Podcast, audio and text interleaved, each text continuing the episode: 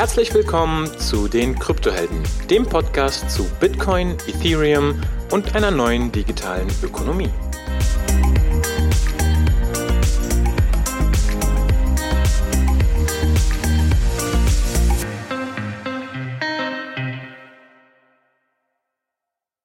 Hallo und herzlich willkommen, liebe Kryptohelden.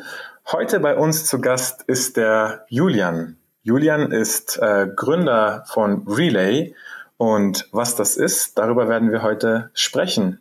Hi Julian. Hi Onur, vielen, vielen Dank. Es ist mir eine Ehre, da auf dem coolen äh, Podcast zu sein und ich freue mich auf das Gespräch. Ja, ich mich auch. Äh, nicht zu danken, sehr, sehr gerne. Ähm, also wir haben so überlegt, wir wollen den Podcast heute in zwei Teile teilen. Der erste Teil, da wird es darum gehen, äh, um deine persönliche Reise. Ähm, unser Podcast ist ja quasi eine gemeinsame Lernreise in die Welt, äh, in die Web3-Welt, die Kryptowelt. Und da würde mich natürlich auch interessieren, wie es bei dir aussah. Und im zweiten Teil wollen wir dann etwas näher über Relay sprechen, was das ist und ob das interessant äh, ist ähm, für einige äh, Zuhörer. Und genau, da würde ich ganz gerne mal äh, einsteigen. Ähm, vielleicht ein Satz, was ist Relay und wie bist du persönlich dazu gekommen? Relay ist die weltweit einfachste Bitcoin Investing App made in Switzerland. Das ist so der Einsatzpitch für Relay. Und wie bin ich dazu gekommen? Ich äh, war einfach es leid zu sehen, wie mühsam es ist, in Bitcoin zu investieren. Das war Ende 2018 und ich ja fand so irgendwie, dass dieses Bitcoin gibt's jetzt so, schon acht, neun Jahre und es ist immer noch so mühsam für Neueinsteiger in Bitcoin zu investieren, zu kaufen und zu verkaufen. Und das muss doch einfach einfacher gehen. Und dann haben wir uns zusammengetan und eben eine Lösung dafür entwickelt, die jetzt auf dem Markt ist, äh, als Relay-App. Cool, das sind äh, im Prinzip die, eine bessere Gründung gibt es nicht, als ein eigenes Problem zu lösen. Genau. Kannst, du so, kannst du so ein bisschen beschreiben, was genau fandst du, empfandst du denn als schwierig? Warum empfandst du das als schwierig? Also wir haben ich, oder ich habe auch immer viel Kontakt gehabt halt mit Leuten, die überhaupt noch nicht im, in der Bitcoin-Welt, in der Kryptowelt unterwegs waren. Ich war halt relativ früh dabei, schon so ab 2015 und dann gerade eben 2017, als die Preise so explodiert sind, haben natürlich sehr viele Leute mich um Rat gefragt und gefragt, okay, was ist denn eine einfache Möglichkeit, jetzt mal mit wenig Geld etwas Bitcoin zu kaufen? Einfach mal zum das Ausprobieren, oder? Und dann habe ich einfach keine Lösung gefunden, weil das, das Problem, eben das spezifische Problem war wirklich, dass diese Leute sich dann irgendwo auf einem Exchange sich anmelden äh, äh, mussten oder die mussten einen Account kreieren dort, dann mussten sie sich verifizieren, sprich sie müssen irgendwelche Dokumente hochladen, ihre äh, Angaben machen, persönliche Informationen eingeben und so weiter und so fort äh, irgendwie ein Selfie machen, irgendwie eine Wohnsitzbestätigung einreichen, einscannen und hochladen und so weiter und so fort. Und das äh, allein war schon den meisten ein zu hoher Aufwand. Die, die dann das schon noch gemacht haben, okay, die mussten dann warten, bis das bis diese ganzen äh, Informationen verifiziert wurden und dann konnten sie sich wieder einloggen, irgendwie noch mit Two-Factor Authentication oder whatever. Es war den meisten dann auch schon wieder zu blöde. Und wenn sie sich dann einloggen konnten, dann mussten sie dann Geld auf diesen Exchange schicken. Das dauerte wieder ein paar Tage und gab dann manchmal Komplikationen. Und dann, wenn das Geld da war auf dem Exchange, mussten sie sich wieder einloggen und irgendwie mit einem relativ komplizierten User Interface, das eigentlich designt war für professionelle Trader und nicht für Anfänger, müssen, mussten die dann irgendwie einen Market Order machen mit Stop Loss oder nicht und so weiter für einfach ihre paar Schweizer Franken oder Euro in mhm. ähm, Bitcoin zu tauschen. Und dann, wenn sie das hatten, habe ich ihnen halt dann gesagt, ja, ist aber noch nicht dein Bitcoin, sondern es ist eben auf dem Exchange. Jetzt musst du das auf eine Wallet äh, transferieren. Aber die Wallet müssen sie dann auch selber zuerst kreieren, oder? Und äh, das ist auch ein mühsamer Prozess für viele. Und dann müssen sie noch den Private Key sichern, äh, was auch wieder ein neues Konzept für viele ist. Also schlussendlich war das einfach ein sehr mühsamer Prozess und langwieriger Prozess, der bei den meisten Leuten, ja. mit denen ich das durchgegangen bin, zwischen ein und zwei Wochen gedauert hat und einfach viel Mühe und viel, ähm, ja, viele Ressourcen gebraucht hat und viel Effort, was eigentlich nicht nötig war, in mein, meiner Meinung nach. Und das Total. ist das Hauptproblem. total nachvollziehbar. Ähm, ich erinnere mich auch noch sehr gut an die Zeiten, an die Selfies. Da musste ich schmunzeln ja. mit äh, Unterschrift und äh, Pass auch noch auf. ist eigentlich Wahnsinn, was man so für Datenpreis gibt, ne? gerade auch in Anbetracht der ganzen Leaks und so weiter. Ähm, also das Problem ist im Prinzip ähm, super klar. Was mich noch interessiert, bevor wir vielleicht noch tiefer da jetzt einsteigen, äh, du sagst 2015 bist du in Kontakt gekommen was ist, was ist denn dein Hintergrund? Hast du, also warum hast du dich angefangen damit zu beschäftigen? Wie kam das dazu? Hast du vorher schon in der Richtung was gemacht oder äh, wie, wie bist du dazu gekommen, zu Bitcoin? Nein, es ist eigentlich nicht äh, aus meinem Hintergrund geschuldet, dass ich da äh, in Kontakt gekommen bin, eher so halt ja meinem Interesse. Also ich habe jetzt nicht einen technischen Hintergrund, ich habe Psychologie und dann im Master BWL studiert, ähm, also nichts Technologisches eigentlich. Ähm, und habe mich dann halt aber für für Sachen wie Trading und Investieren und so weiter habe ich damit habe ich mich immer beschäftigt auch wenn ich nie Geld hatte das selbst da selbst wirklich was zu machen. Aber ich habe da Bücher gelesen habe mich informiert über dieses Thema. So äh, Marktschwankungen und und eben Aktien kaufen verkaufen das hat mich immer noch äh, eigentlich interessiert. Und auch so das Thema Geld persönliche Finanzen das hat mich eigentlich immer interessiert. Und ich bin dann über diesen Angle eigentlich dazu gekommen. Spezifisch war das ein, ein Freund von mir, der eben voll der Techie war, also der Informatiker war, ein guter Freund, Schulfreund von mir. Äh, wir sind da mal rumgehangen bei ihm und dann hat er mir das gezeigt. Das war in 2005, Mitte 2015 oder so, hat er mir da ähm, Bitcoin, Bitcoin eigentlich das erste Mal gezeigt. Und, und hat eben dann da schon erzählt, dass jetzt eben noch eine, noch eine weitere Währung bald rauskommt, die heißt Ethereum. Äh, und, und das fand ich dann mega spannend irgendwie, dass das so Internetgeld ist, dass das tatsächlich einen Wert hat, mit dem man tatsächlich auch theoretisch was kaufen könnte, obwohl damals war das mega schwierig, was zu kaufen, aber eben so im Darknet, der war auch etwas im Darknet unterwegs, hat er mir gezeigt, wie man dann jetzt theoretisch Ecstasy kaufen könnte im Darknet mit Bitcoin und so weiter. Ja, das fand ich, äh, das fand ich irgendwie witzig und, und, und das Konzept hat mich da noch nicht ganz losgelassen, weil ich eben auch schon das Gefühl hatte, ja, wenn, wenn jetzt dieses Konzept wirklich funktionieren würde auf einer großen, also äh, auf einer großen Scale, ähm, dann wäre das halt schon spannend. So unabhängiges Geld, das keine Banken benötigt, das nur auf dem Internet quasi läuft. Und das hat mich dann nicht mehr ganz losgelassen.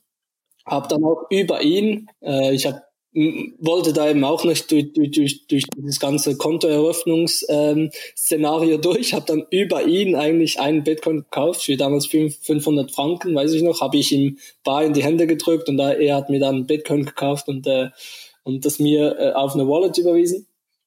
Und dann fand ich das auch cool ähm, für ein paar Tage oder ein paar Wochen und dann ist es ziemlich schnell mal äh, etwas raufgegangen und dann habe ich direkt wieder verkauft, weil ich wirklich das Gefühl hatte, ja, jetzt habe ich kurz gratis Geld gemacht, irgendwie 10, 20 Prozent ist es rauf, irgendwie ein, der Klassiker. Ja, Klassiker und dann und dann hat's, hat's, habe hab ich das eigentlich so etwas ad acta gelegt ähm, über ein, zwei Jahre und habe ich auch nicht mehr wirklich damit beschäftigt, bis eben dann Anfang 2017 ich wieder so etwas gespürt habe, dass das Thema irgendwie in meinem Umfeld wieder mehr aufkommt. Und es, es war dann für mich auch erstaunlich, dass das äh, seither wirklich Bitcoin auch, auch noch ähm, im Preis gestiegen ist und, und eben immer noch da ist und immer noch funktioniert hat. Und man konnte auch schon einige Sachen mehr damit machen und mehr damit kaufen und so weiter. Und es war irgendwie mehr in den Medien und ich fand einfach so, da fand ich so raus, Anfang 2017, das geht wahrscheinlich nicht mehr weg. Und, und fand es eben auch immer noch mega spannend und habe mich an diesem Punkt dann wirklich ein, zwei Monate tief damit beschäftigt, viel damit gelesen, das, äh, da, darüber gelesen, das White Paper gelesen, ähm, Andreas Antonopoulos angeschaut und so weiter und so fort. Und bin dann zum Schluss gekommen, dass das wirklich, wirklich eine revolutionäre Sache ist, womit ich mich sehr gerne auch wirklich mehr äh, beschäftigen will und habe mhm. dann auch äh, etwas e etwas seriöser darin investiert. Ähm, ja. Mehrere Bitcoins gekauft damals für irgendwie zum Preis von 1000, 1200 oder so.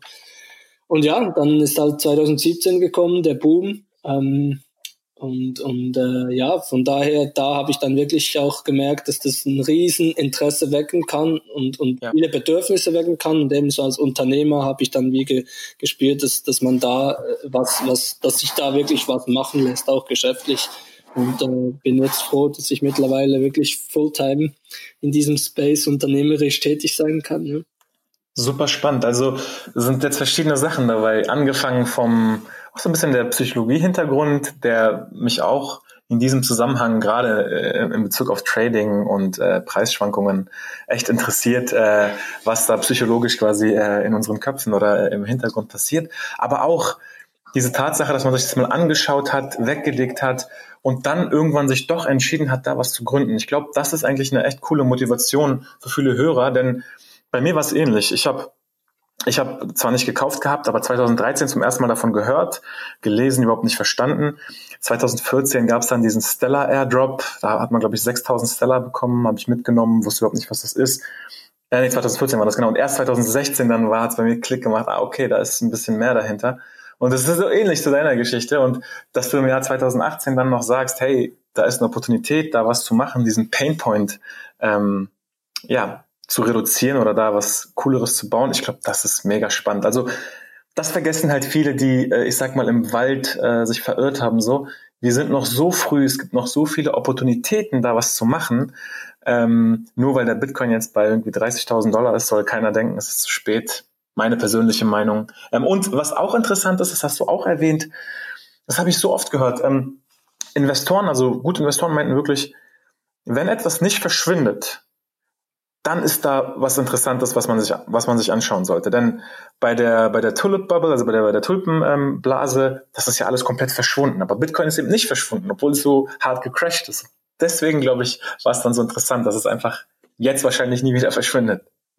Absolut, ja, mit jedem Tag, äh, wo Bitcoin halt existiert, ist die Wahrscheinlichkeit kleiner, dass es, dass es noch verschwindet, oder? Und gerade das, was du jetzt ansprichst, finde ich, also das hätte ich mir ehrlich gesagt selbst nicht erträumen lassen, dass wir so schnell von einem so harten Crash wie Ende 2000, Anfang, Ende 17, Anfang 18, nach mhm. so einem harten Crash, dass wir dann nach irgendwie nicht mal drei Jahren wieder weit über das äh, All-Time-High ähm, äh, hochgerasselt sind, das ist mhm. wirklich ein unglaublich starkes Zeichen, glaube ich, dass eben langfristig wirklich Bitcoin ein, ein, eine Daseinsberechtigung hat. Genau, und wie du es gerade beschrieben hast, ich glaube, äh, der Lindy-Effekt, den du gerade beschrieben hast, ne, je länger etwas existiert, desto wahrscheinlicher ist es, dass es auch, dass die Halbwertszeit einfach äh, verlängert wird. Ähm, super, super cool. Ja, das Problem, was du beschrieben hast, wie kompliziert es ist, Bitcoin zu kaufen, ähm, kenne ich sehr gut. Ähm, ich habe Freunde, die leben in Holland und ähm, bei Holland, äh, in, in Holland war es wirklich so, bist auf eine Seite gegangen, Anycoin oder wie auch immer, ähm, hast dafür ein Prozent Fees deine Bitcoin gekauft über deine Kreditkarte und es war quasi nach ein paar Minuten oder höchsten Stunden auf deinem Wallet. Und ich habe mich gefragt, warum das in Deutschland nicht geht ähm, oder warum das so kompliziert ist, genauso wie du es beschrieben hast. Ähm, da interessiert mich einfach, wie macht machst du es denn jetzt? Also wie macht denn Relay das einfacher, dieses ganze Problem, was du gerade beschrieben hast mit KYC und Pass fotografieren und ähm, dann äh, aufs Konto, also von der Exchange auf ein eigenes Wallet ziehen. Was ist da euer Ansatz? Also das Problem, wir gehen eben immer vom Problem aus, oder? Und das Problem ist, warum alle diese Anbieter das machen müssen, diese Exchanges, ist eigentlich ganz einfach, die halten das Geld oder eben die Bitcoin oder beides, also das Fiat-Geld und oder die Bitcoin für ihre Kunden, im Namen ihrer Kunden. Und das natürlich regulatorisch ähm, äh, extrem komplex, weil, äh, weil da hast du die Verantwortung für Finanzen für äh, einen anderen Menschen. Und äh, da musst du natürlich dich extrem absichern. Es ist eine riesen Verantwortung, du darfst das Geld nicht verlieren, es muss geschützt sein, es muss eben rechtlich abgesichert sein und du hast auch ganz viele ähm, Verbindlichkeiten, äh, im Sinne von, du musst eben Geldwäschereiprüfungen machen, Plausibilitätschecks äh, machen, dass dieses Geld nicht irgendwie aus Drogenhandel stammt oder, oder eben gewaschen wird und so weiter und so fort. Verstanden. Also das ist das Hauptproblem und das haben wir gelöst, indem wir das umgehen. Wir halten nie Fiat-Geld oder Bitcoin für unsere Kunden. Und in dem Sinn sind wir eigentlich wie, der, äh, wie ein Bitcoin-ATM. Also wenn du, mhm. zumindest in der Schweiz ist es so reguliert, wenn du zu einem Bitcoin ATM äh, gehst, also zu einer Maschine, wo du Bargeld reinlassen kannst und eine Paper Wallet, Bitcoin Paper Wallet rauskriegst, dann äh, ist das nicht gegeben. Dann äh, äh zu keinem Zeitpunkt hält irgendeine Firma Geld für dich oder macht Investmententscheidungen für dich. Und wir geben auch keinen finanziellen Rat, wir geben keinen Financial Advice und sagen jetzt kaufen oder verkaufen. Das sprich, wir sind kein Finanzberater, wir sind mhm. kein Vermögensverwalter, wir sind keine Bank, wir sind eigentlich ein Bitcoin ATM, einfach ein digitaler Bitcoin ATM. Und in der Schweiz zumindest eben, wenn du an ein ATM gehst, dann musst du dich ja. nicht registrieren, du musst eigentlich nichts machen, du äh, kannst, sagen wir, eine 20 Schweizer Frankennote oder eine 50 Euro Note, was auch immer rein geben und du kriegst dafür eine Paper Wallet raus, wo, äh, wo Bitcoin drauf ist und dann läufst du weg und du musstest keinen mhm. Account ähm, anlegen, du musstest keine KYC AML Prüfung machen, eben keine äh, Wohnsitzbestätigung und Selfie und ID und so weiter hoch. Mhm. Ähm, musstest auch kein Deposit machen bei einer Drittpartei, also musst kein Geld irgendwo hinschicken, dann das dort lagern und dann eben äh, den Exchange machen und das Geld wieder abheben in einer anderen Form, eben Bitcoin. Das alles brauchst du nicht bei einem Bitcoin ATM und genau dieses System haben wir eigentlich einfach digitalisiert und in eine, in eine schöne App verpackt. Das heißt, ihr habt im Prinzip ein regulatorisches Problem gelöst und das Productize oder eine schöne App verpackt, wie du es gesagt hast. Ähm, also kannst du ein bisschen erzählen, wie es funktioniert? Ich kenne das persönlich so. Ich habe äh, auch in dem Bereich ein bisschen was gemacht gehabt. Äh, wie gesagt, diese Anbieter in Holland, die haben immer so ein paar hunderttausend auf Kraken gehalten. Und in der Sekunde, wo äh, der Kunde gekauft hat, wurde eben eine Market Buy Order gemacht und eben die ganze, die ganzen logistischen Prozesse mit Withdraw und Rebalancing angestoßen. Das war eigentlich immer so dieser, dieser Standard-Case für so einen ja, Broker, würde ich jetzt fast sagen. Mhm. Ähm, du, du hast gesagt, ihr haltet zu keiner Sekunde das Geld des Kunden oder irgendwie die Coins der Kunden. So, wie funktioniert das? Genau, wir äh, benutzen eben oder sind direkt angeschlossen via API an einem etablierten Schweizer Broker. Also der macht dann das Ganze, was du jetzt beschrieben hast, dass der an verschiedene Exchanges angeschlossen ist und sobald der eine, einen Kauforder erhält von uns, also von einem Kunden von uns, via uns, via die API, ähm, triggert der direkt einen Kauforder bei einem seiner Exchanges, wo die angeschlossen sind und schickt dann direkt das Geld äh, oder eben die Bitcoin an, äh, an das Wallet des Kunden. Und wir, was wir eigentlich machen, ist, wir providen die Wallet aber es ist ein Non-Custodial Wallet. Also wir äh, kreieren einfach ein, äh, äh, äh, äh, kryptografisch gesichert, kreieren wir ein Private Key auf dem Phone vom, äh, von unserem Kunden. Der, der, der Kunde ist der Einzige, der äh, den, den sieht, dass den Private Key zu sehen bekommt. Ähm, also total non-custodial und damit und wir schaffen eben mit der App eigentlich die Möglichkeit per Knopfdruck bei unserem Broker so eine Order äh, also eine Kauforder ähm, äh, einzugeben in ganz wenigen Klicks. Super spannend, super Und, spannend. Da, ja. ja. Da, fangen, da fallen mir gleich irgendwie tausend andere Use Cases ein. Zum Beispiel, äh, dass man irgendwie einen Teil seines Gehaltes über, über so einen Broker als Krypto erhalten könnte oder ähnliches. Nee, finde ich, finde ich echt cool. Also ähm, Genau, Klingt sehr, sehr möglich. Hm? Oder auch äh, Geld akzeptieren, zum Beispiel. Für, wir haben jetzt auch kleine KMUs oder kleine Online-Shops, die, die Bitcoin akzeptieren wollen. Und das geht mhm. natürlich dann eben auch, zum Beispiel Bitcoin akzeptieren und dann direkt äh, in, in Schweiz, in, wieder in Schweizer Franken um, umwandeln und so weiter. Das sind alles Use Cases, die, die kommen könnten. Aber aktuell fokussieren wir uns einfach, einfach wirklich auf, auf diesen ganz speziellen Nischen-Use Case, eben Leute, die, die das unkompliziert und einfach schnell in Bitcoin äh, investieren wollen und eben auch einen Sparplan äh, einrichten wollen, weil das äh, funktioniert eben auch per Dauerauftrag. Das ist so unser Renner. Viele Leute wollen eben da einen, einen, einen regelmäßigen Sparplan ähm, einrichten, also zum Beispiel jeden Monat oder jede Woche 100 Euro investieren und dann machen die einmal einen, einen Order bei uns und äh, entsprechend den Dauerauftrag bei der Bank und dann läuft das einfach. Sehr schön. Cool. Also das Backend oder ich sag mal diesen Hintergrundprozess, ich glaube, der ist jetzt relativ klar, macht total Sinn. Äh, super coole Sache. Was mich jetzt noch interessiert, ist sozusagen der Client-Teil, also die Applikation, weil ihr ja selber quasi ein Wallet gebaut habt für die Nutzer. Ähm, wenn ich persönlich jetzt ein Wallet benutze, dann ist mir zum Beispiel wichtig, dass das idealerweise Open Source ist oder geauditet ist, letztendlich ähm, verwaltet ja äh, diese Software oder das, das Key Management ist verantwortlich für meine Assets. Habt ihr in der Richtung ähm, irgendwelche, also ich, ich stelle die Frage, weil ich mich frage, wie schafft man in 2020 quasi Vertrauen mit einem Bitcoin-Produkt? Und ihr seid ja ein relativ neues Produkt. Und ähm, wie siehst du das ganze Thema? Habt ihr da ähm, irgendwelche Garantien oder Sicherheiten oder irgendwelche ähm, Audits in die Richtung? Ja, ist eine gute Frage, da arbeiten wir dran. Aktuell tatsächlich äh, haben wir, ist der Code nicht Open Source. Unser Code ist nicht Open Source und auch äh, es ist, wir haben keine Audit-Firma.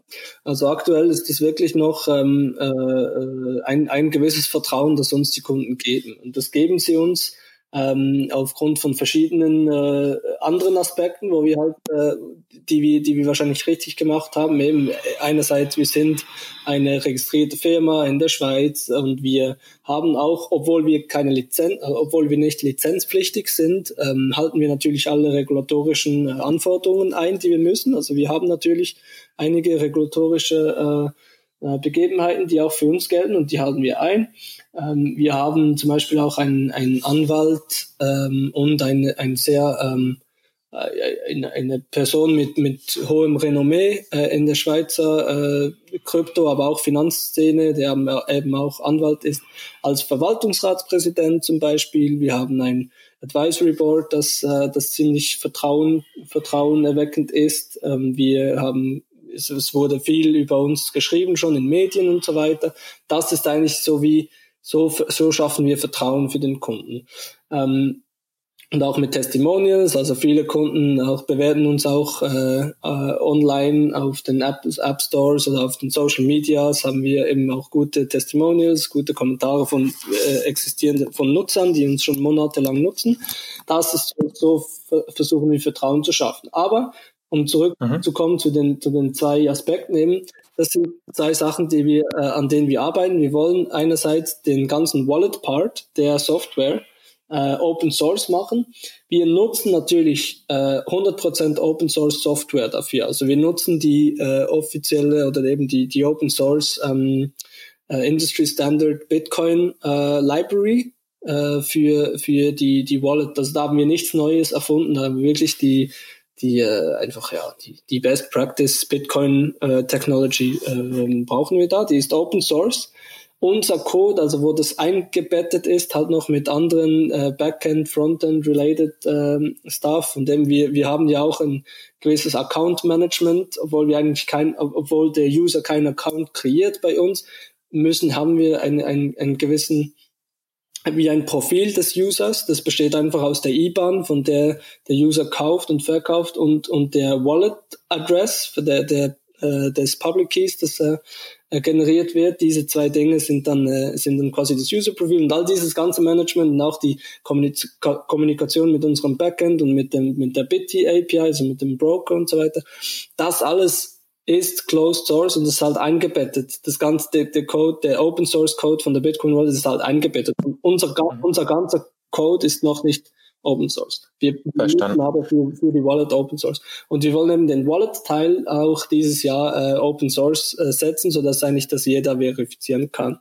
Und das andere das eben mit dem Audit, da sind wir auch mit einer äh, Firma in Kontakt, mit äh, mhm. Coopers, die machen das die machen genauso, die haben so eine Assurance-Abteilung und die machen genau eben solche Audits, dass, äh, dass sie quasi den, den Code äh, sich anschauen und dann eigentlich äh, alle, vielleicht jedes, jedes Halbjahr oder jedes Quartal quasi den Stempel geben und sagen, ja, wir mhm. haben es uns angeschaut und das ist genau das, was ähm, die Firma verspricht. Also wir versprechen ja, dass wir nie Zugang haben zum Seed des Kunden, mhm. zum Private Key und das würden die dann bestätigen. Äh, das sind zwei Projekte, die wir haben für nächstes Jahr, sind aber beide noch nicht live, muss man ganz Cool, aber also wie gesagt, das Backend-Teil, das ist auch letztendlich was, wo ihr Wert schöpft. Das, das ist total verständlich. Aber für diesen Wallet-Teil, wenn ihr das Open Source und audited, ich glaube, dann habt ihr alles aus meiner Sicht richtig gemacht. Dann ist ähm, mit offenen Karten gespielt, ähm, würde auch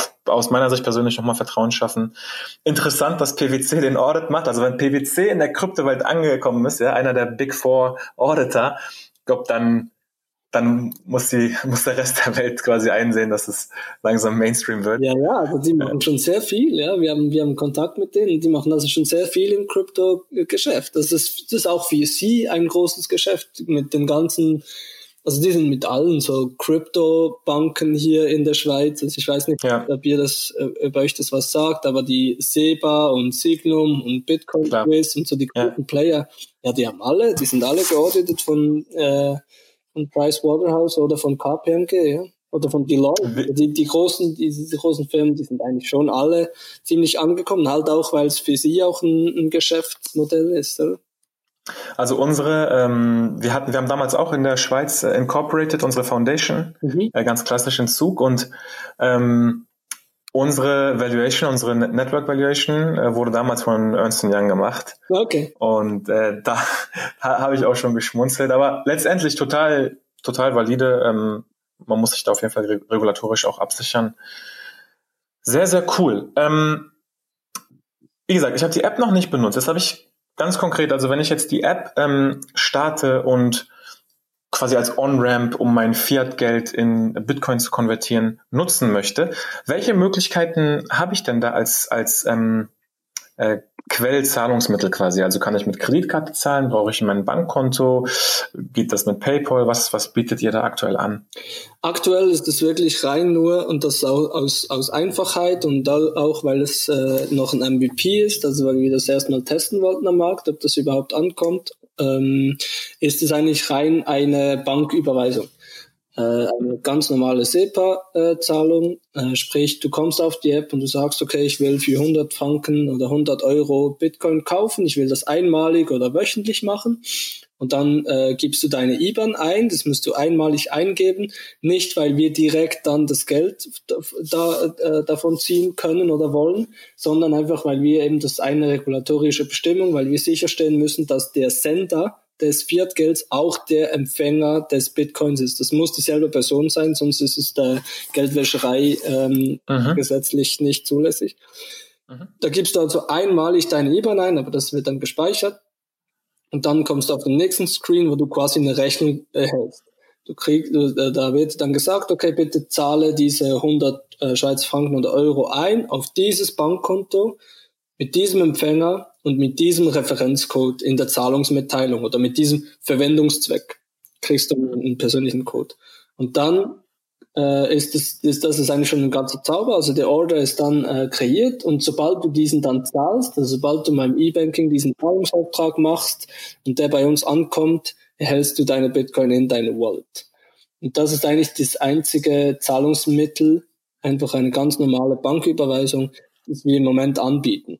Wir sind aber äh, äh, mit dem Broker mit dem wir zusammenarbeiten und mit einem äh, großen Schweizer Zahlungsdienstleister sind wir dran, ähm, verschiedene weitere äh, Zahlungsmittel anbieten zu können. Also wenn diese Partnerschaft zustande kommt, und es sieht sehr gut aus aktuell, aber kann ich zeitlich noch nicht genau sagen, wann das live gehen wird, aber es sieht gut aus für 2021 auch, ähm, dann werden wir eigentlich jede Zahl, jedes, theoretisch, jedes Zahlungsmittel, das es eigentlich gibt, auf der, das sind die über 200 Zahlungsmittel, könnten wir dann anbieten. Werden wir wahrscheinlich schon nicht, weil äh, das dann ziemlich komplex wird, auch User Interface äh, technisch.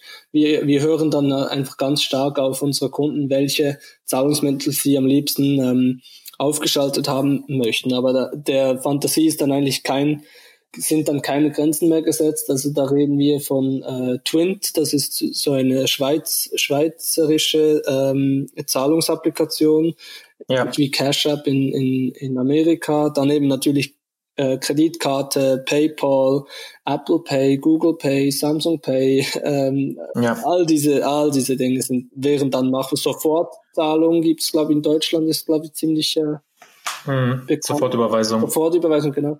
Also all diese Sachen wären dann möglich und das, da, da werden wir auf unsere Community hören, was, was die Leute am liebsten nutzen möchten. Da bin ich so ein bisschen neidisch auf das äh, Schweizer Ökosystem, muss ich ganz ehrlich sagen, weil in, in dieserlei Hinsicht ist es echt nochmal besser entwickelt, klar, auch durch die ähm, ähm, ja, Positionierung der FINMA unter anderem, aber auch durch ähm, die ganze kryptofreundliche äh, Natur der Schweiz.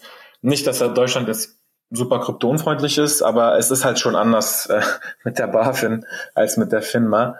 Ähm, also die beiden regulatorischen Instanzen quasi in den Ländern. Super, super spannend. Ähm, Ja, wer ist denn, wer glaubst du, ist denn der ideale Relay-Nutzer? Also wen wollt ihr denn ansprechen mit dieser Lösung? Ja, spannend. Wir haben so, wir haben so drei Hauptkundensegmente. Äh, das haben wir uns schon so gedacht, äh, bevor wir live gegangen sind, als wir einfach getestet haben und so die ersten Social Media Posts und so und die, erst, die ersten Community Management Efforts gemacht haben, haben wir schon so gedacht, dass wir so drei Hauptkundensegmente haben äh, und dass die auch verschieden äh, ein, ein, ein verschieden großes Interesse an der App haben. Und das hat sich dann auch herausgestellt nach der nach dem Launch oder eben bis jetzt, dass das so ist, dass wir wirklich diese drei Kundensegmente haben, aber total gegen unsere Erwartung war dann die eben das jeweilige Interesse, also die die die tatsächliche Nutzung eben von den verschiedenen Kundengruppen der App. Also wir haben das total falsch eingeschätzt am Anfang bevor wir live gegangen sind, haben wir gedacht, wir machen voll äh, das, die App für Millennials. Also die drei Kundensegmente sind wirklich Millennials, jung, ähm, äh, die, die mögen so äh, easy Apps, äh, die, die eine gute UX UI bieten, wo, wo du schnell, ohne groß dich zu re registrieren zu müssen, äh, was machen kannst. Und die sind natürlich auch Bitcoin-affin, allgemein digital-affin. So, das, das haben wir uns wie gedacht, okay, das sind Millennials, sind unsere Hauptkundengruppe. Nebendran haben wir dann auch noch ähm, Bitcoin-Enthusiasten, also Leute, die wirklich schon in Bitcoins sind, äh, schon länger investiert sind und einfach eine einfachere Lösung finden möchten, ähm, um in Bitcoin zu investieren, um eben auch einen regelmäßigen Sparplan aufzusetzen, dass sie einfach automatisch wöchentlich oder monatlich kaufen können, ohne Hustle. Und äh, die eben auch dann äh, es schätzen, eine einfache App zu haben, die sie ihren Freunden, äh, Kollegen, Familien äh, empfehlen können. Und dann die dritte äh, Kundengruppe sind eigentlich die etwas älteren Leute, so zwischen ja, vielleicht 45 und, und 65 oder sogar bis 70, ähm, die äh, einfach auch mal davon gehört haben, Bitcoin, das mal spannend finden und die auch etwas Geld übrig haben äh, und, und dann in, eigentlich einen, einen kleinen Teil dieses Geldes vielleicht mal in Bitcoin äh, anlegen möchten, so als eben so als kleines Ersparnis oder vielleicht auch als kleines Experiment, weil die einfach das spannend finden. Und wir dachten, dass so eben Millennials sind so die, die, die, die Riesenkundengruppe für uns, dann Bitcoin-Enthusiasten könnten auch noch spannend sein und ganz wenige werden wir dann vielleicht noch so ältere Leute haben. Hat sich jetzt herausgestellt, dass es eigentlich fast umgekehrt ist. Also, dass wir, dass wir mega viele so eben ältere, äh, überhaupt nicht abschätz, äh, abschätzend gemeint, aber so ältere Leute, die halt nicht digital affin eigentlich sind, die aber das noch spannend finden, dieses Bitcoin-Thema und in dem genug Geld haben, dass die das ein, 2000 Euro, das schadet denen nicht wirklich, ähm, möchten das aber mal ausprobieren und, und haben keine Chance durch diesen ganzen äh, Dschungel von Registrierung und, und komplexen Interface mhm. und technischen ähm, Jargon auf den Exchanges und so weiter, die haben keine Chancen, die wollen das sicher auch nicht, äh, diesen ganzen äh, Prozess durchmachen, finden das jetzt aber mega cool, dass mit dieser App eigentlich ganz, ganz einfach so funktioniert. Ähm, und wir merken eben auch, dass die wirklich höhere Volumen, also hohe Volumen machen bei uns und auch absolut nicht preissensitiv sind. Also das ist denn, wie wissen wir, wir haben eher einen höheren, höheren Preis angesetzt mit drei Prozent mhm. ähm, Transaktionsgebühren und das, also wir hatten noch keine einzige Beschwerde von, von jemandem neben, der in diesem Altersrange ist, von dieser Kundengruppe. Das ist ihnen völlig egal. Ich glaube, viele von denen würden auch fünf oder sechs Prozent zahlen. Hauptsache, es ist einfach convenient für sie und, und es löst ihr Problem. Äh, und das ist wirklich jetzt die größte Kundengruppe, die wir haben. Das ist eigentlich das ist noch, noch spannend. Also einer der größten. Ähm, äh, und dann die zweite ist wahrscheinlich, sind eben dann wahrscheinlich die Bitcoin-Enthusiasten, wo wir auch sehr viel äh, positives Feedback erhalten. Äh, ja. Vor allem auf Twitter und so weiter geht es äh, geht wirklich die Post ab. Die haben wirklich, äh, die, die, das macht ihnen große Freude, diese App. Äh, wahrscheinlich ja. nicht unbedingt, weil sie das nicht könnten, also sie könnten ja, es wäre für sie kein Problem. Und sie haben auch andere ähm, Dienstleister, die sie benutzen, wie, wie BISC und Hodl Hodl, so diese Decentralized Exchanges, äh, wo die Bitcoin kaufen, die halt ziemlich komplex sind, aber für sie auch ja. Problem löst. Äh, aber die finden es einfach auch cool, dass es einfacher geht. Die finden es cool, dass, ähm, dass es eine automatisierte, eben einen Sparplan Funktion hat, weil die ja. sowieso händisch jede Woche in Bitcoin wahrscheinlich investieren würden. Da äh, automatisieren sie das natürlich gerne. Und eben wirklich dieses Referral-Programm, das wir jetzt im November lanciert haben, kommt mega gut an cool. der Crypto-Community oder in der Bitcoin-Community, weil die eben sagen, ja, äh, sie haben ganz viele Leute in ihrem Umfeld, die, die nichts von Bitcoin verstehen. Diese Bitcoin-Jungs, diese Bitcoin-Maximalisten, die sprechen ja nonstop von Bitcoin, das kennst du sicher auch, ich auch, oder jetzt wieder über Weihnachten und so weiter, spricht man halt mit seinen Verwandten über Bitcoin und wenn die dann die Möglichkeit haben, denen ganz einfach eine App einfach ähm, zu empfehlen äh, und denen auch noch einen Code zu geben, dann haben sie noch etwas weniger Gebühren und sie selbst verdienen noch etwas dran. Und das geht einfach dann innerhalb von Minuten ist der erste Bitcoin-Auftrag aufgesetzt, Kaufauftrag aufgesetzt. Dann das, das feiern die mega und deshalb haben wir jetzt schon über 2000 eigentlich so aktive Ambassadoren, von denen die meisten eigentlich schon Bitcoin-Enthusiasten auch sind. Coole Sache. Also von, von der Millennial-App Hard Pivot zur Boomer-App sozusagen. ja, so kannst du sagen. Also drei Prozent ist tatsächlich sehr viel. Ähm, Marktstandard ist ja eher so ein Prozent, sage ich mal, um die ein Prozent. Ne? Ähm, was, was mir da so direkt eingefallen ist, ähm, ist so ein bisschen dieses Shopify-Modell. Ähm, gerade wenn man irgendwie ein bisschen größere Summen einkaufen möchte, weiß nicht, vielleicht, vielleicht könnte man beim Pricing sowas ähnliches machen wie äh, so, so ein Subscription-Modell. Weißt du, was ich meine? Dass man sagt, hey, man, wenn man äh, 10 Franken, 15 Franken, wie auch immer im Monat zahlt, dann reduzieren sich die Fees auf 2%. Dann gibt's den Pro-Tier, äh, 50 Franken im Monat, dann reduziert sich äh, der Fee auf 1%. Also ich denke jetzt gerade für Leute, die vielleicht, weiß ich nicht, ähm, mehrere tausend Franken oder Euro im Monat äh, Bitcoin kaufen möchten, was drei Prozent wäre dann schon tatsächlich äh, relativ viel. Aber ist ein, ist ein interessantes Modell. Ähm, du sagst auch gerade die Convenience, äh, dass das es den Leuten wert. Und wenn eure Kunden euch, euch die Signale geben, dass das ähm, für sie passt, ich glaube, dann muss man eigentlich nichts ändern. Ähm, für, ich sag mal, den Pro-Nutzer, der würde dann wahrscheinlich doch auf vielleicht ein paar Prozente runtergehen wollen. Total valide, also macht, macht total Sinn, beides.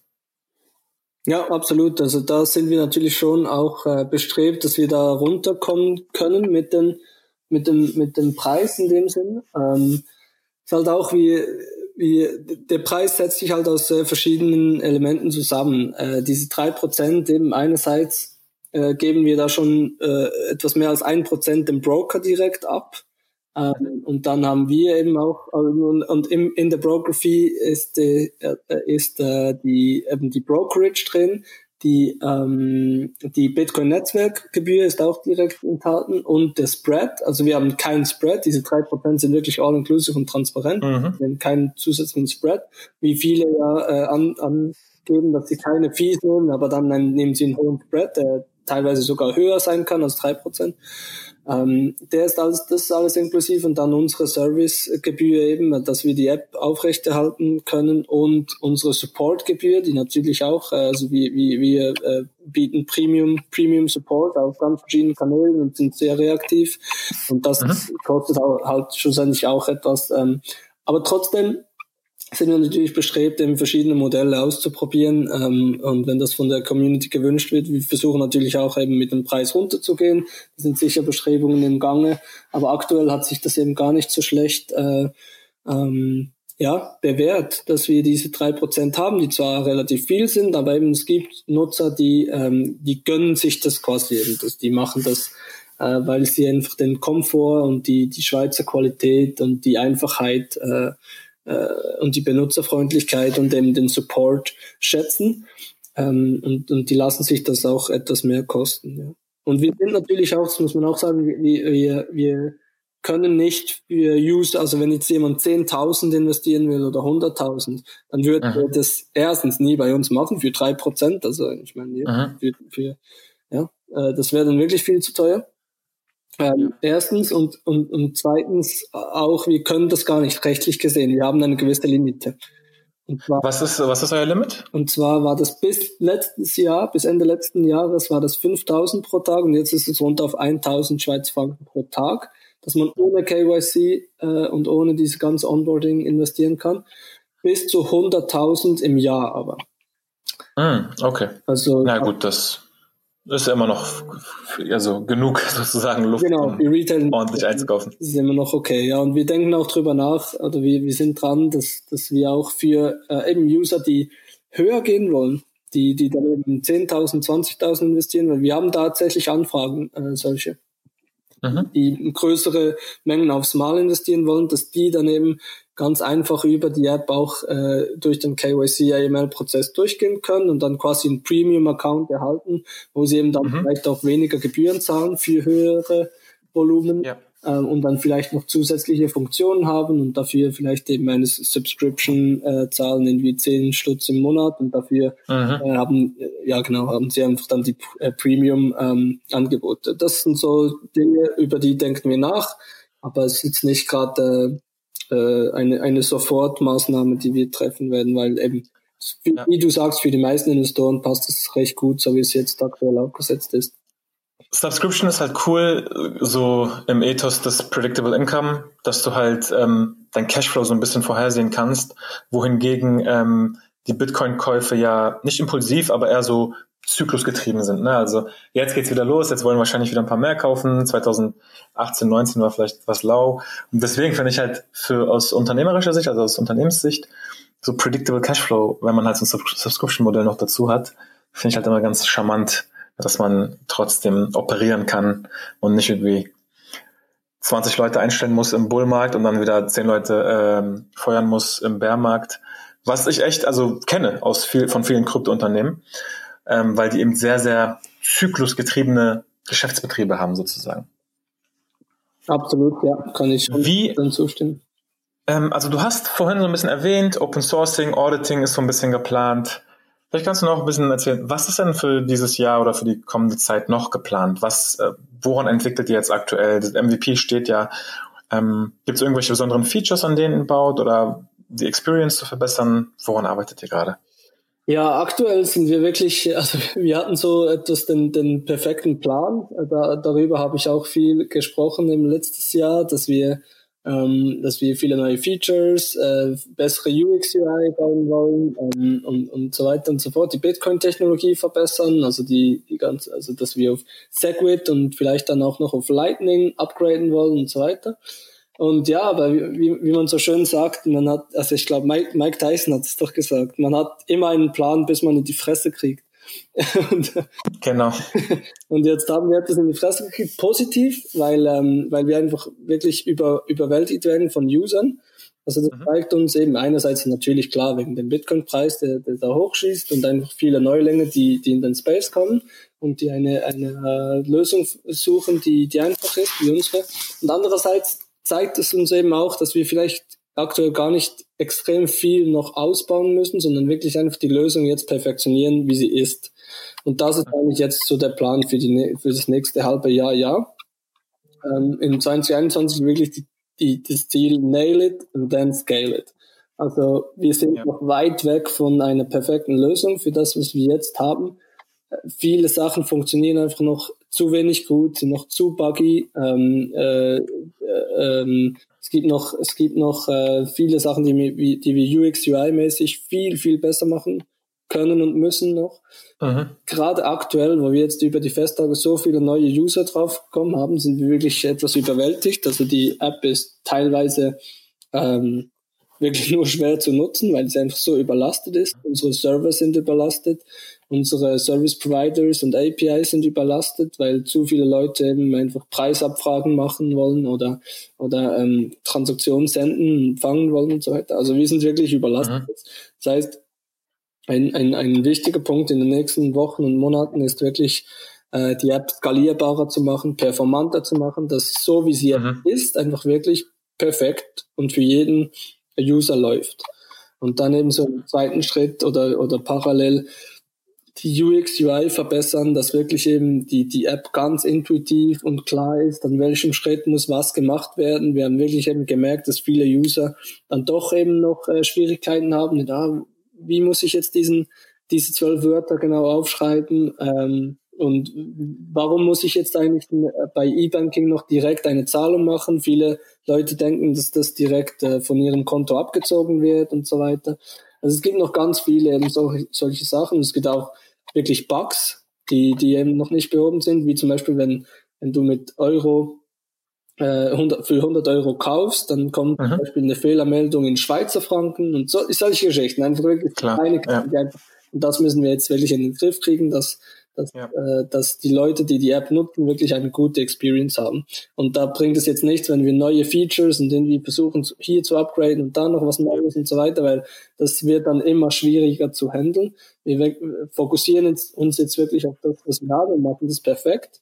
Und ja. ist das Ziel, dieses Jahr noch äh, Anfang, also Mitte diesen Jahres spätestens, nochmal eine neue Finanzierungsrunde reinzuholen, was uns dann wirklich helfen wird, sobald die App eben äh, steht und, und, und quasi perfektioniert ist, diese mhm. skalieren und wirklich viel dann in Marketing und in Content und in Community Management und in Sponsorings und so weiter. Ja zu investieren, dass wir wirklich unsere Brand bilden können, dass wir auch die Community, die, die Bitcoin-Community, europäische Bitcoin-Community auch stärken können und helfen können. Zum Beispiel eben auch Content Creator wie dir wirklich mhm. Sponsorings machen können, Partnerships machen können und viel in Marketing investieren, dass wir wirklich eine gewisse Skalierung hinbekommen. Das wäre so das Ziel bis Ende diesen Jahres.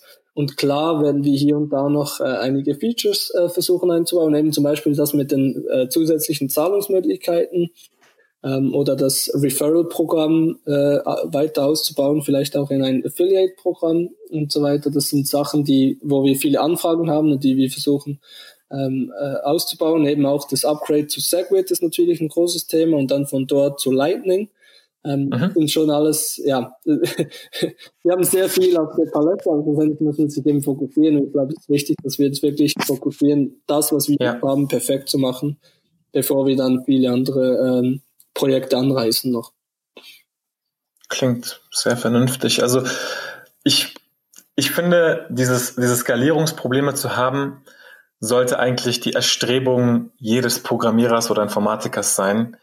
Denn ich hatte das damals 2015 bei meinem Startup auch, wo dann auf einmal also die Evolution war wirklich so, jeder Request hat unsere Datenbank, äh, ist irgendwie auf unsere Datenbank gegangen, dann haben wir irgendwie verschiedene Caching-Layers eingebaut und diesen Prozess einmal durchzumachen und wirklich zu verstehen, wie man so eine skalierbare Applikation aufbauen kann, das ist wirklich so viel wert und deswegen glaube ich, geht ihr gerade durch eine spannende Phase, gerade auch euer Tech-Team.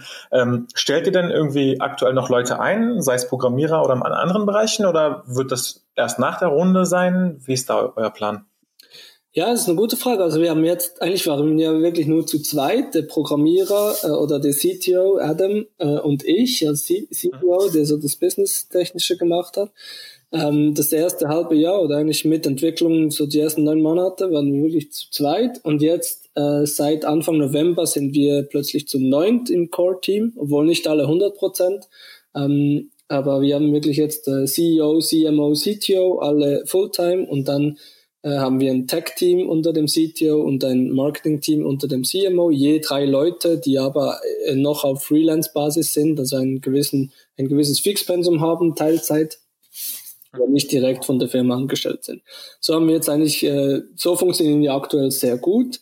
Ähm, wir wollen jetzt in diesem Quartal, diesem nächsten Quartal, eigentlich am liebsten in diesem Quartal noch je eine Person zusätzlich ähm, im Tech-Team sind wir aktuell eben gut besetzt mit einem Bitcoin-Spezialisten, einem Backend- und einem Frontend-Spezialisten. Wollen jetzt da noch einen UX-UI-Spezialisten reinholen, wahrscheinlich aber eher ein, ein Praktikum, eine Praktikumsstelle für den Anfang, der sich dann weiterentwickeln kann, je nachdem, in eine Festanstellung oder in ein fixes Mandat. Und auch bei der Marketing-Seite äh, brauchen wir, werden wir ein, ein, eine Praktikantin oder einen Praktikant reinholen wollen, ähm, der die vor allem äh, so Social Media Themen, aber auch Community Management und Support Themen äh, sich befasst. Und für die, die erste Position, die Tech Position, haben wir jetzt jemanden gefunden.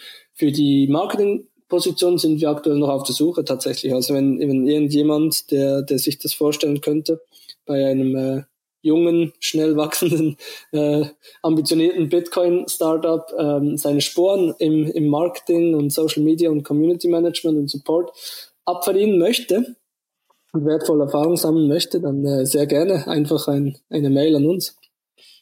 Super, sehr schön.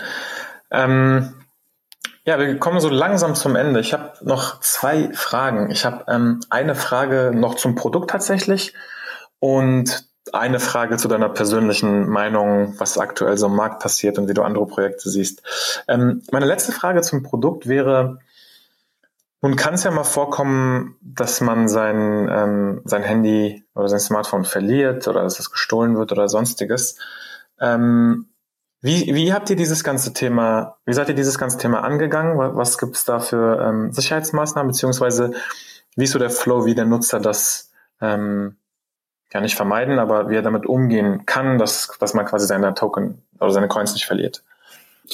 Also das Allerwichtigste ist natürlich eben, dass der Kunde seinen Seed aufschreibt. äh, jeder Kunde kriegt äh, zwölf Wörter, äh, seine Mnemonic Phrase, und den muss er sich aufschreiben. Sobald der Kunde eigentlich die App runtergeladen hat und das erste Mal öffnet, sieht er einen großen, fetten, hässlichen Balken, äh, roten Balken, der ihm sagt, hey, du musst deinen Seed aufschreiben. Wenn er dort draufklickt, sieht er seinen Seed äh, und kann den aufschreiben und dann wird auch noch kurz gecheckt äh, mit drei ähm, äh, äh, zufälligen Wörtern, die er eingeben muss. In der richtigen Reihenfolge wird gecheckt, dass der die richtig aufgeschrieben hat. Und dann hat er eigentlich seine, seine, seine zwölf Wörter. Wenn das jetzt passiert ist und solange er diese zwölf Wörter nicht verliert, kann nichts passieren. Wenn eben dann das, äh, das Handy irgendwie am Strand verloren geht und, oder in die Kloschüssel fällt oder irgendwas, wenn man das verliert, dann ist das kein Problem. Man kauft sich ein neues Handy oder man nimmt irgendein anderes Gerät, äh, lädt sich die App wieder runter dort, die Relay-App, und gibt seine zwölf Wörter ein und die IBAN, mit der man äh, das benutzt hat im, nächsten, im nächsten Update äh, tatsächlich reicht dann auch nur, nur den, der Seed, also das reicht dann nur die zwölf Wörter einzugeben und dann äh, hat man seine ganze, sein ganzes Guthaben, seine ganzen Transaktionshistorien und alles hat man wieder äh, eigentlich genau wie vorher. Man kann sogar mit diesem Seed, das ist ein üblicher, ähm, üblicher, äh, das übliche Format, man kann also auch zu irgendeiner anderen Wallet gehen. Wir empfehlen äh, die Electrum Wallet, ähm, ist eine Open Source Wallet zum Beispiel, aber du, man kann das mit ganz vielen verschiedenen Wallets, auch Exodus Wallet oder Blue Wallets, funktioniert alles. Ähm, kann man den Seed dort eingeben in einer anderen App und hat genau gleich wieder seine ganzen äh, sein Guthaben, sein Bitcoin-Guthaben, seine Transaktionshistorie äh, dort hinterlegt. Also solange man als Real-Kunde die zwölf Wörter hat, ist alles safe. Da kann, kann wirklich nichts passieren, auch wenn, und das ist eben auch das Gute daran, oder? Auch wenn wir Konkurs gehen sollten oder wenn wir gehackt werden sollten oder wenn irgendwas mit unserer Firma passiert und es die morgen nicht mehr gibt und das App morgen nicht mehr im App Store ist, ist alles egal, solange du diese zwölf Wörter hast, bist du safe, weil du kannst mit jeglicher Bitcoin Wallet ja. das wieder initialisieren. Perfekt, ja. Super. Ähm, ja, war auf jeden Fall ähm, sehr, sehr spannender Einblick. Ähm, also wirklich super spannender Einblick, wie du dazu gekommen bist, wie es war, ähm, welche Probleme ihr angegangen seid und äh, was ihr jetzt mit dem Produkt plant, auch das Wachstum, was du beschrieben hast. Echt spannend zu hören. Ähm, was mich jetzt noch interessiert ist, ihr unterstützt aktuell Bitcoin, aber wie siehst du persönlich ähm, dem Space beziehungsweise andere Projekte? Du hattest ja auch Ethereum kurz angesprochen. Wie ist so, wie ist so deine Meinung dazu? Und in Bezug auf Relay, wird es da in irgendeine Richtung gehen, dass man noch andere Assets äh, erwerben kann? Oder fokussiert ihr euch wirklich nur auf Bitcoin und das Bitcoin-Ökosystem? Vielleicht ein paar Sätze dazu. Ja, ist eine gute Frage natürlich, immer spannende Frage. Wir, äh, wir fokussieren uns ganz bewusst auf Bitcoin only. Und das hat verschiedene Gründe. Äh, einerseits eben, ja, der Space ist natürlich mega im Wachstum, mega im äh, viel, es wird sehr viel äh, äh, experimentiert. Es gibt, es gab so die Altcoin-Phase, in die eben, äh, die, die wahrscheinlich so 2013, 14, 15 angefangen hat mit all diesen verschiedenen Altcoins, die aufgekommen sind, die alle irgendwie irgendwo durchspannend waren. Und dann 2017 gab es die ICO-Phase, wo ganz neue eben so Tokens generiert wurden mit, mit ganz vielen Use Cases, die teils auch spannend waren. Viele gingen da aber ging da wieder kaputt. Also das Risiko war dann sehr hoch, in solche zu investieren. Und jetzt haben wir so die, die, die dritte, die dritte Boomphase wahrscheinlich am Laufen aktuell äh, unter dem Namen DeFi, Decentralized Finance, wo man da Yield Farming machen kann und irgendwelche ähm, in welche Liquidity Pools hat und da irgendwie äh, äh, Zinsen drauf verdienen kann, wenn man da Geld reinlegt und, und so weiter und so fort. Das ist mega, das ist alles mega spannend und, und, und da werden auch hohe Volumen umgesetzt. Also da, da ist wirklich auch äh, große Aktivität drin. Ähm, viel wird experimentiert, was, was natürlich alles super ist. Wir haben uns einfach gesagt, wir sind keine Spekulations-App, sondern wir sind eine Spar-App, eine Investitions-App. Ähm, wir, wir wollen Leuten helfen, ihr, ihr Geld langfristig ähm, anzulegen und, und zu sparen und ihre, ihre, ihren Wert zu speichern. Und äh, Bitcoin ist halt einfach wirklich die beste Spartechnologie, die es je gegeben hat. Ähm, in uns, unserer Meinung nach aufgrund der Charakteristiken von Bitcoin und keine andere, kein anderes Crypto-Asset hat auch nur annähernd diese Charakteristiken. Äh, zum Beispiel eben Ethereum ist, ist überhaupt nicht knapp, zum Beispiel. Also deshalb, nur deshalb eignet sich äh, mhm, die Emission, ne? als, als lang, langfristige äh, Sparanlage ähm, und dann äh, viele, viele der anderen Crypto-Assets sind, sind nicht wirklich dezentral, ähm, sind dadurch nicht censorship resistant und so weiter und so fort. Also wenn man sich all diese Assets, nicht nur die Crypto-Assets, sondern sogar eben auch die, ähm, die traditionellen Assets anschaut, ist wirklich Bitcoin für uns die beste langfristige äh, Spartechnologie, die es gibt und eignet sich dadurch am besten eben äh, seinen Wert aufzubewahren. Und das ist das Ziel unserer App. Und deswegen sehen wir keinen Grund, warum wir andere Crypto-Assets ähm, äh, auf die Plattform nehmen äh, sollten. Und zusätzlich ist natürlich auch businesstechnisch eine, eine große Entscheidung. Klar, einerseits gibt es ein Pro, und zwar, wenn du äh, nicht nur ein Asset, sondern zehn verschiedene Assets hast, machst du natürlich mehr Umsatz schlussendlich, weil äh, da, da hast du höheres Trading-Volumen, kannst dadurch höhere Transaction-Fees generieren und wir würden am Schluss mehr Umsatz machen, wenn wir zehn Assets drauf hätten, wie zum Beispiel eben Coinbase und Bitpanda und so weiter, die machen ja das alle, ähm, weil, weil sie einfach mehr Geld damit machen. Andererseits hast du aber auch wieder auf der Kostenseite, du hast auch viel, viel höhere Kosten wieder. Also wir haben jetzt ein, einen ähm, oder äh, ja, zwei Leute sogar, die sich wirklich mit, mit Bitcoin selbst beschäftigen. Wir wollen jetzt äh, bald unsere eigene Node ähm, äh, einsetzen. Dann äh, es gibt immer wieder Updates, äh, was du und du musst immer wieder auf dem neuesten Stand bleiben, was die Bitcoin-Technologie anbelangt. Du kannst immer wieder Sachen optimieren, effizienter machen und so weiter. Und das ist jetzt wirklich nur für ein Asset.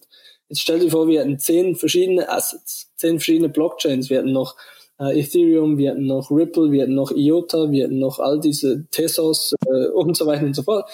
aufhören, aufhören. Ja, ja du musst, du musst alle auch irgendwie äh, warten, oder? Dann musst du überall auch ja. im neuesten Stand bleiben und die optimieren und da gibt's auch Updates und da gibt's Probleme und da musst du und so weiter. Also da, da würden wir ein ganzes Team von Leuten einfach je ein bis zwei Developer müssen nur dafür schauen und das ist ja. Äh, das ist ein, großen, ein großer Kostenpunkt, der dann Fokus eben wegnimmt. Und Fokus ist mega wichtig für uns, dass wir uns wirklich fokussieren ja. auf, auf, unsere Core-Aspects, das ist eben äh, Benutzerfreundlichkeit, Einfachheit ähm, und, und, und, ähm, äh, und, und auch Privacy. Und das sind, das sind die Sachen, wo wir uns fokussieren und, und, und eben, ja, wie gesagt, aber der Hauptgrund ist wirklich, dass Bitcoin für uns die beste Spartechnologie ist und wir wollen die beste Spar-App sein und deshalb macht es nicht wirklich Sinn, andere Assets auch noch anzubieten. Also ich glaube, dass es so eigentlich da hast du es ziemlich rund beschrieben. Die monetäre Politik von Bitcoin und die Sicherheit, die das Netzwerk ähm, bereitstellt, ist konkurrenzlos. Und wenn ihr eine Spar-App sein wollt, ist total nachvollziehbar, warum ihr nur auf Bitcoin geht. Gleichzeitig gibt's alleine mit Lightning und äh, anderen äh, Entwicklungen so viel, was man zusätzlich noch machen kann. Und wenn man in eine Spar-App ist, macht es total Sinn. Ähm, da jetzt nicht über fancy DeFi-Deployment-Mechanismen ähm, nachzudenken, die viel, viel riskanter sind. Es, es macht total Sinn. Also ich finde das sehr gut. Ich glaube, Fokus, genau wie du sagst, ist eines der wichtigsten Sachen. Ähm, kannst nicht alles perfekt machen. Das ist eigentlich ein, einer der größten Pitfalls so bei einem Startup, dass man immer zu viel machen will und dann nichts perfekt macht. Aber genau wie du sagst, zwei, drei Sachen perfekt zu machen, äh, ist, glaube ich, so die Kunst. Und deswegen gefällt, gefällt mir, was du da sagst. Alright. Ähm, ja, wir sind genau bei einer Stunde angekommen, Julian. Sehr cool. Ähm, hast du noch irgendwelche letzten Gedanken oder Kommentare, die du loswerden willst? Wo, wo findet man dich? Wo bist du so unterwegs?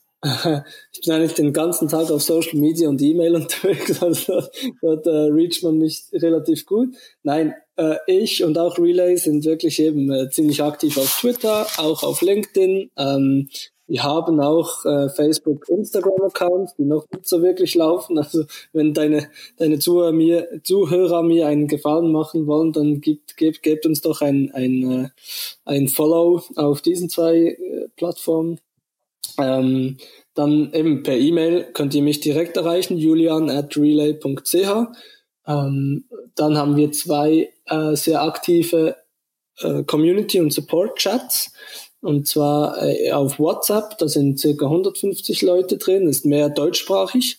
Äh, den kann man, äh, da kann man über die App reinkommen. Also wenn du über die App unten rechts klickst auf Settings und dann Kontakt, dann kommst du in den WhatsApp-Chat rein oder in den Telegram-Chat. Der ist noch größer, der ist etwa 350 Leute schwer aktuell und ist vor allem, das, das sind vor allem englische Diskussionen dann. Ähm, und da kann jeder Fragen stellen über Bitcoin generell oder eben auch über die Relay-App. Ähm, und da wird das wirklich eine heiße Community, die da einander ähm, Feedback geben und, und Fragen beantworten und beraten. Das ist wirklich cool, das ist eine, ist eine coole Sache. Also ja, ich glaube, es gibt genügend, äh, genügend Wege, wie man mich oder uns erreichen kann. Das würde mich natürlich freuen, äh, wenn ihr irgendwelche Fragen habt oder Sachen diskutieren wollt. Sehr schön. Julian, vielen Dank für deine Zeit. Ähm letzte Stunde hat sehr, sehr viel Spaß gemacht. Auch ähm, danke, dass du relativ viel preisgegeben hab, hast von dem, wie das im Hintergrund äh, passiert. Das finde ich immer persönlich sehr, sehr spannend. Wünsche dir noch eine gute Restwoche und vielleicht bis bald, wenn äh, wenn es wieder was Neues gibt. Ja, absolut, würde mich freuen. Vielen, vielen Dank für die Einladung, Ona, Onur, und vielen Dank auch für das, was du machst. Ich finde so eben Content Creation und Education in diesem Bereich ist, ist so unglaublich wichtig aktuell. Ähm, und gerade im deutschsprachigen Raum gibt es ja noch nicht extrem viel oder kann, kann immer noch mehr qualitativ hochwertigen Inhalt geben. Und ja, vielen Dank, was du machst. Vielen Dank für die Einladung und, und hoffen, hoffentlich bis bald. Genau, bis bald. Mach's gut. Danke. Ciao.